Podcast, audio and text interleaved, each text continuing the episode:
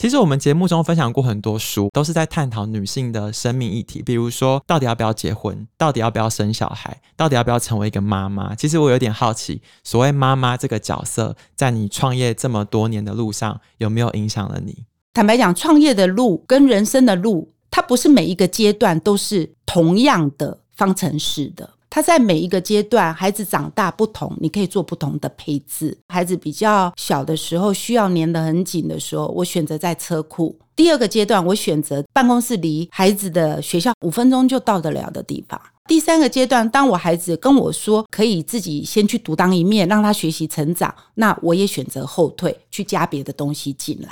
在这一块上面，我觉得自己可以选择你的拼图里头要什么画面，你怎么去做。自己内心可以做决定。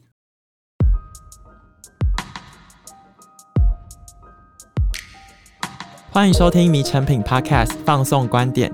在这个单元，我们会邀请不同行业的职人对谈，一起领略思想的跨越，并往更美好的生活迈进。大家好，我是承轩。在前一阵子的节目里哦，我们访问了女人迷的执行长张伟轩。透过他的分享，我们可以看见当代女性在生活还有工作中面临的不同挑战。在那一集节目播出后，我真的深刻感受到女性不同的韧性和力量，在不同的位置间转换，随时切换自己的人生角色。前几年呢，有几部作品都很红，比如说八二年生的金智英，或是没有妈妈的超市，这些书都有很多读者在讨论，因为他们很深刻地描述了女性穿梭职场跟家庭的真实样貌。在现实世界里面，是不是也有这样子的女力存在呢？今天很开心，我们的节目可以邀请到 Mollyfix 的创办人 Christine 来为我们揭开女性创业家的工作和日常。Christine，你好。各位听众，大家好，我是 Christine。在今天节目的一开始，我想要跟米成品的听众介绍一下 Christine 还有 Mollyfix 这个品牌。Mollyfix 呢是一个专门为女性打造的运动时尚生活品牌。其实我们的听众朋友有很多人都喜欢 outdoor，或是喜欢运动，或是你有在关注一些时尚单品，说不定你都看过以及穿过 Mollyfix 的衣服，但是你可能很意外的不知道，哦，原来这个品牌的创办人来自台湾，而且还是一个妈妈。在今天的最一开始，其实我想要请 Christine 跟我们聊一聊，你一开始是怎么踏上这个创业之路的？你创办 Mollyfix 一开始的起心动念是什么？我在小五的时候就确定想创业，因为其实我是来自于矿工家庭的孩子，家里其实是蛮清苦。妈妈那时候其实兼任蛮多份工作，所以有一天在小五的时候，我早上起来要上学，看到妈妈出车祸，坐在沙发上面，然后脸上包了很多纱布。当下其实我觉得蛮难过，就是我觉得生活。好像让人会失去自由，失去自主，所以我当下觉得，嗯，好像要做些什么才能够跳脱困境那种循环。那一天我记得很深刻，是我走出去，我是边掉眼泪边走到学校，所以当下我是觉得说，我以后一定要创业，才有办法去跳脱。于是乎，我跳回来到两千年，我生完两个孩子，那我决定创业之后呢，坦白说，刚开始切入其实还蛮辛苦的。创业的第一年遇到纳莉台风哦，呃，我在车库创业，那为了就是要兼顾孩子照顾嘛。纳莉台风把我的进的货全部都淹掉了，我的车子也都淹走了。其实创业的第一年就非常的挫折。那到第三年的时候呢，我决定去南京开美容学校。当时有跟台湾的一些朋友合作，可是好景不长，也被这中间的人连货连钱都卷跑了。嗯，所以其实还蛮悲惨。一开始遇到天灾，后来遇到人祸，人祸对。但是同时的那时候，我其实有切入到网络的趋势，所以一路上坦白讲，也是站在风口上。那刚好在两千年台湾网络发展的元年，我进入了电商的世界。那到了零三年八月的时候呢，淘宝兴起，所以我在零四年我又跨入到淘宝去。那到了二零一三年的时候，我的孩子长大一些了，我觉得说，哎，可以把时间再空出来。做一些什么事情，所以我创了 Mollyfix。因为在这一段过程当中，坦白说碰到很多挫折，孩子也很辛苦，因为我后来在三十二岁的时候，我又生了老三。那三个孩子里头，其实有两个亚斯伯格。其实我带孩子跟经营公司这中间非常非常的辛苦。我基本上甚至有一段时间，我是 notebook 带着，是在学校陪着孩子上课的。所以孩子上了高中之后，当时间 release 出来的时候，我就非常想把我这一段十三年的一些挫折、一些面对等等的一些想法。我想把它转换成是一个可以鼓励女性的，因为我相信有很多女性朋友跟我很相像，包含他不一定是创业，他可能是工作职场，可能回到家里又要带孩子，可能甚至是跟公婆住的家庭等等。那我觉得这样的工作压力，这样的生活压力，我想都需要一些力量来让他们能够有一些转念。所以我当时创这个牌子的想法是，想把我这一段时间经历的转换成品牌的模式去呈现。那当时我其实是以塑身衣织织去切入市场。那为什么用塑身衣？是我长期穿塑身衣，我觉得身形对一个女性来讲其实蛮重要的，因为她无时无刻可以提醒自己抬头挺胸，可以无时无刻看到自己比较美好的状态。所以初期用塑身衣来打造这个牌子的时候，慢慢一两年后，我也发现，哎，这太辛苦了，因为不是每一个女生都能够那么的忍耐，而且我觉得也不适合用那么忍耐的方式来过生活。在那个当下，我觉得应该要转换。所以我在二零一五年转换成运动，也原因之一是因为我从小也是个运动员，那长期用运动的方式在舒压来平衡自己的心态生活，其实我觉得方法非常好。所以在二零一五年的时候，我就把它转换成运动服饰的发展。当然，我到现在为止还是非常狂热运动，所以在打造这个牌子最主要的初心，其实就是希望这个牌子能够带给女性朋友一些力量。嗯，因为生活里面我们就是要不断的去移动它，才能够去得到一些不一样的东西。所以在 Molly Fix 这一个品牌的命名里头，我们也可以很清楚去拆解到 Move Life Fix。你需要去即刻的行动营救于生活，然后你才能去塑形你的内外在。我觉得这是一个非常重要的一个启发。其实我常常在访问的过程中，会去观察到说，不同职业跟不同的来宾，大家就会有一个不同的价值观。那讲到这件事情，我想问问你，因为你现在变成一个创业家，你有这么多的团队，还有这么多组织的管理的问题，你想要营造一个怎么样子的团队伙伴的工作氛围？因为我觉得工作其实就是生活的一部分。那我觉得生活就是每天都要很开心。当然，你在工作的过程当中一定会面临到很多的辛苦的困难，所以我觉得热情一定要有。所以我希望我的工作环境是每一个工作，我的团队 partner 都能够很热情。大家很热闹都没有关系，就整个办公室闹哄哄的也没有关系，大家在吵架式的沟通也没有关系，但是大家又能够自律，再来得到的是自由。我觉得这好像是一个互相影响的，就是你一定要有一些些自律的本质在，然后你们可以站稳了之后，才能够去有不同自由的发挥。因为你对这份工作你有热情，所以你可以。自律的去要求自己什么时间去完成，什么时间你想要出去买杯咖啡，出去外面坐一下，可能面临困难了等等这些，我觉得他们可以自己去掌控。甚至他们下班以后，maybe 他们的电脑带回家，他们自己可能今天白天没有一些灵感，灵感对，或是今天我身体不舒服，晚上才能处理等等。我觉得这些我希望是弹性的。其实有一个很有趣的地方哦，就是 Mollyfix 这边的女性的员工跟成品一样，应该都是女生比较多。对。然后我们的节目呢，也是女生的听众朋友多过男生一点点。对。在一个比较多女性为主的团体里面，你有感受到比较不一样的地方吗？我创业到现在二十三年了，嗯，应该都是在女性的环境里面。哦，我们公司九十趴以上应该都是女性。女性因为我做的也是女性商品，嗯，至少我们在产出这些商品的时候，比较能够 touch 到女性她需求的那一块。我之前有看你分享过所谓的女性武力，就是从女生的身上，你看到了哪一些特别有力量的地方，是可以特别发挥的空间吗？现在的女性哦，其实都比较自主，也比较有想法。我觉得这是一件好事。所以在女性的部分，我觉得自主力这一块，她能够掌控自己。能够清楚自己要干什么，能够清楚自己要走到哪一个位置，这也是我这几年来我看到我的同事伙伴他们在对于他们的生涯规划，他们是非常清楚的。我觉得这是一件好事。所以其实这种自主的感觉已经有点融入在整个团队的 DNA 里面了。没错。那 Christine，你刚才有说，其实你们这个品牌的初衷就是希望可以鼓舞女性做自己，找到自己的力量。可是我问一个比较实际面的，你觉得以 Molifix 来说，你们的产品跟其他比如说类似的机能衣啊，或者是运动衣啊，或是其他的品牌有什么不一样的地方呢？我们当时在设计这样的商品的时候呢，其实我们完全从女性的痛点的切角下去。我举例来讲，我非常要求我的运动内衣一定要一体成型。为什么？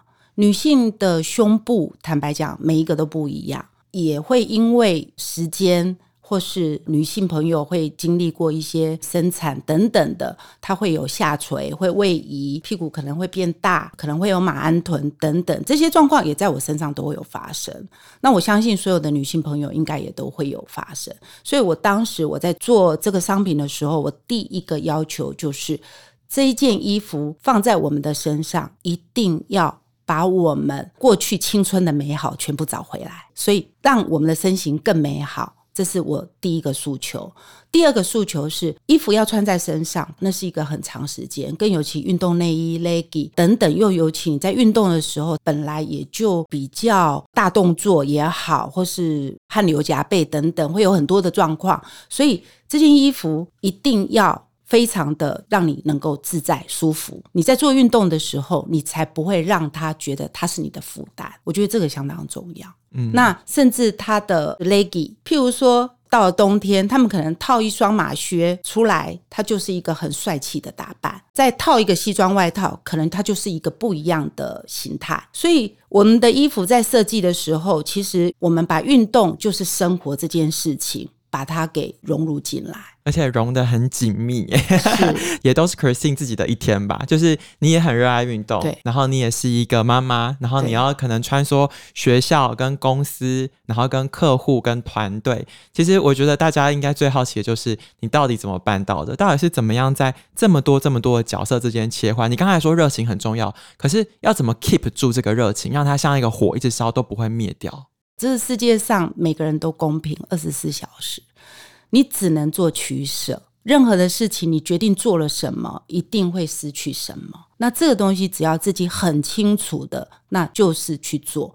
你只要确定要做这件事情，肯定就会拿什么东西去交换。所以我决定我要把我的孩子为我的优先，我的事业为我的优先的时候，我第一个一定去除掉我的应酬，所以我选择网络创业。可能没有那么多的人际接触，如果有厂商拜访，如果有参会，一定约在上班时间。那下班假日绝对不会有这样的约会安排。我的假日一定是陪着孩子游山玩水。我觉得所有的事情都一样，在你内心一定要有排序，有排序以后，清楚了以后就是取舍。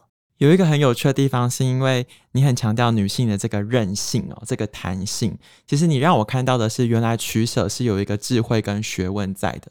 其实我们节目中分享过很多书啊，都是在探讨女性的生命议题，比如说到底要不要结婚，到底要不要生小孩，到底要不要成为一个妈妈。其实我有点好奇，所谓妈妈这个角色，在你创业这么多年的路上，有没有影响了你？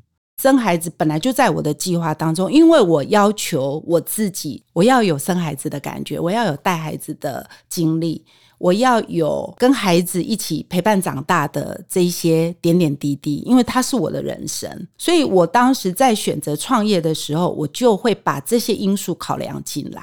我考量进来之后，不过就是时间上面的切割罢了。坦白讲，创业的路跟人生的路都一样。它不是每一个阶段都是同样的方程式的，它在每一个阶段，孩子长大不同，你可以做不同的配置跟转换。嗯，所以当下我也是一样。我在孩子比较小的时候，需要粘得很紧的时候，我选择在车库。第二个阶段，我选择办公室离孩子的学校很近的地方，五分钟就到得了的地方。那第三个阶段，当我孩子跟我说，让他可以自己先去独当一面，让他学习成长。那我也选择后退，去加别的东西进来。在这一块上面，我觉得自己可以选择你的拼图里头要什么画面，你怎么去做，自己内心可以做决定。其实，如同你刚才前面提到这几个动词，因为生命就是一个动态配置的过程。你创业到现在已经二十三年的经验，Molefix 的品牌也走了十年了。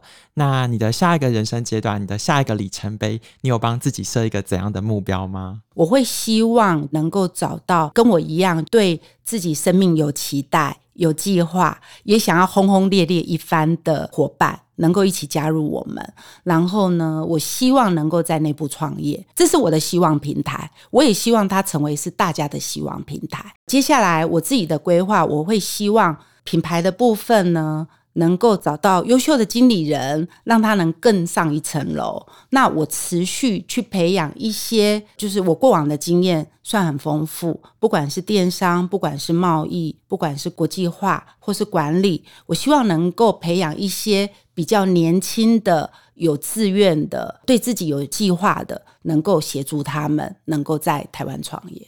那如果比较年轻的听众朋友听完你的鼓舞之后，他觉得说：“哦，我想要试试看创业，虽然我知道很辛苦。”那有人来这样问过你建议吗？你通常会提醒要开始的人要注意些什么？我觉得。首先就是自己先想清楚，然后第二个，你要找到你自己兴趣的事情去做，因为创业真的很辛苦。但是我觉得创业有创业路程的美好，酸甜苦辣都有，所以你一定首先找到一个真正的你喜欢的、你有兴趣的事物去做深进去，才能产生出热情。你的热情才不容易被浇灭，因为创业有很多困难。嗯。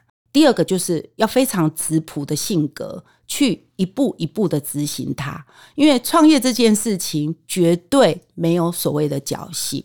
如果今天天时到了，能够当风口上的猪，那能飞多久？创业之后的永续是一个很大的挑战。所以一步一步的往下走，所有的细节做好，它就能够成就到一定的程度。所以质朴的性格一定要有，脚踏实地。第三个就是我认为要有正面乐观的一个心态。所有的事情的发生都会有正反两面，我们一定要正面的思考，跟乐观的去面对它。负面的事情带给我们是什么正面的影响？这个思维蛮重要的。我觉得透过 Christine 今天在节目中的分享，很有趣的地方是因为你们现在的产品在讲这个运动跟时尚，我们看到了它在衣服上面的这种韧性跟弹性，它好像也呼应你人生的一种态度跟角度，就是面对生活中的不同困境，面对创业的不同挑战，如果你保持韧性跟弹性的话，其实你永远都会有更好的机会在前面。我觉得这是一个非常非常大的鼓励。那在今天节目的最后，我想要延伸一个问题。大家来听这个节目会很好奇，不同行业的人他们都关注一些什么样的议题？我不知道在这一路上有没有哪一些阅读啊、电影啊、生活经验啊，或是人事物是特别带给你养分跟能量的，可以来当做一个补充的一个小工具箱，分享给我们的听众朋友。在这近几年，我觉得有一本书比较影响我，就是《快思慢想》。他给我比较大的影响是这样，就是所有的事情，我们很多都会有惯性思考，都会有直觉反应，不是直觉不好，而是这直觉之下可能欠缺了很多不同角度的思维，太过直觉了。所以判断出来可能会有一些判断的错误，所以这一本书其实带给我很大的帮助，是在很多事情发生的当下，可能我们会有一些直觉的情绪或是直觉的反应，可是事后我们慢慢再用慢想，慢慢来分析这些事情，去复盘，其实它会得到一些不同的答案。这本书其实我还不断的在重复、在看、在学习。毕竟长期的习惯要改变，其实不是那么容易。所以《快思慢想》这本书给我很大的影响。那我也持续还不断的在学习中。那在其他的人事物，其实我非常喜欢梅丽史翠普，她拍过的电影，包含她的一些报道，我都觉得非常感动。你看她演了铁娘子，包含从她的口音，从她的点点滴滴这些细节，做什么就像什么，这我觉得我非常非常的佩服。在今天节目最后，其实我觉得就是把 Christine 的结论来送给大家：做什么就像什么。用你刚才的三个关键字：move、life、fix。其实这三个观点也是带给我们这一次收听的听众朋友，这只是一个起点，只是一个思考，当然重要的还是要即刻就动啦。所以在听完今天节目之后呢，如果你想要了解更多关于 Mollyfix 的故事，或是关于 Christine 分享的内容，欢迎点击这一次的节目资讯栏，就可以看关于这一次节目的内容介绍。很开心可以透过 Christine 的分享来一窥女性创业家的日常。谢谢大家的收听，也谢谢今天的来宾，我们下次见，拜拜，拜拜。谢谢大家。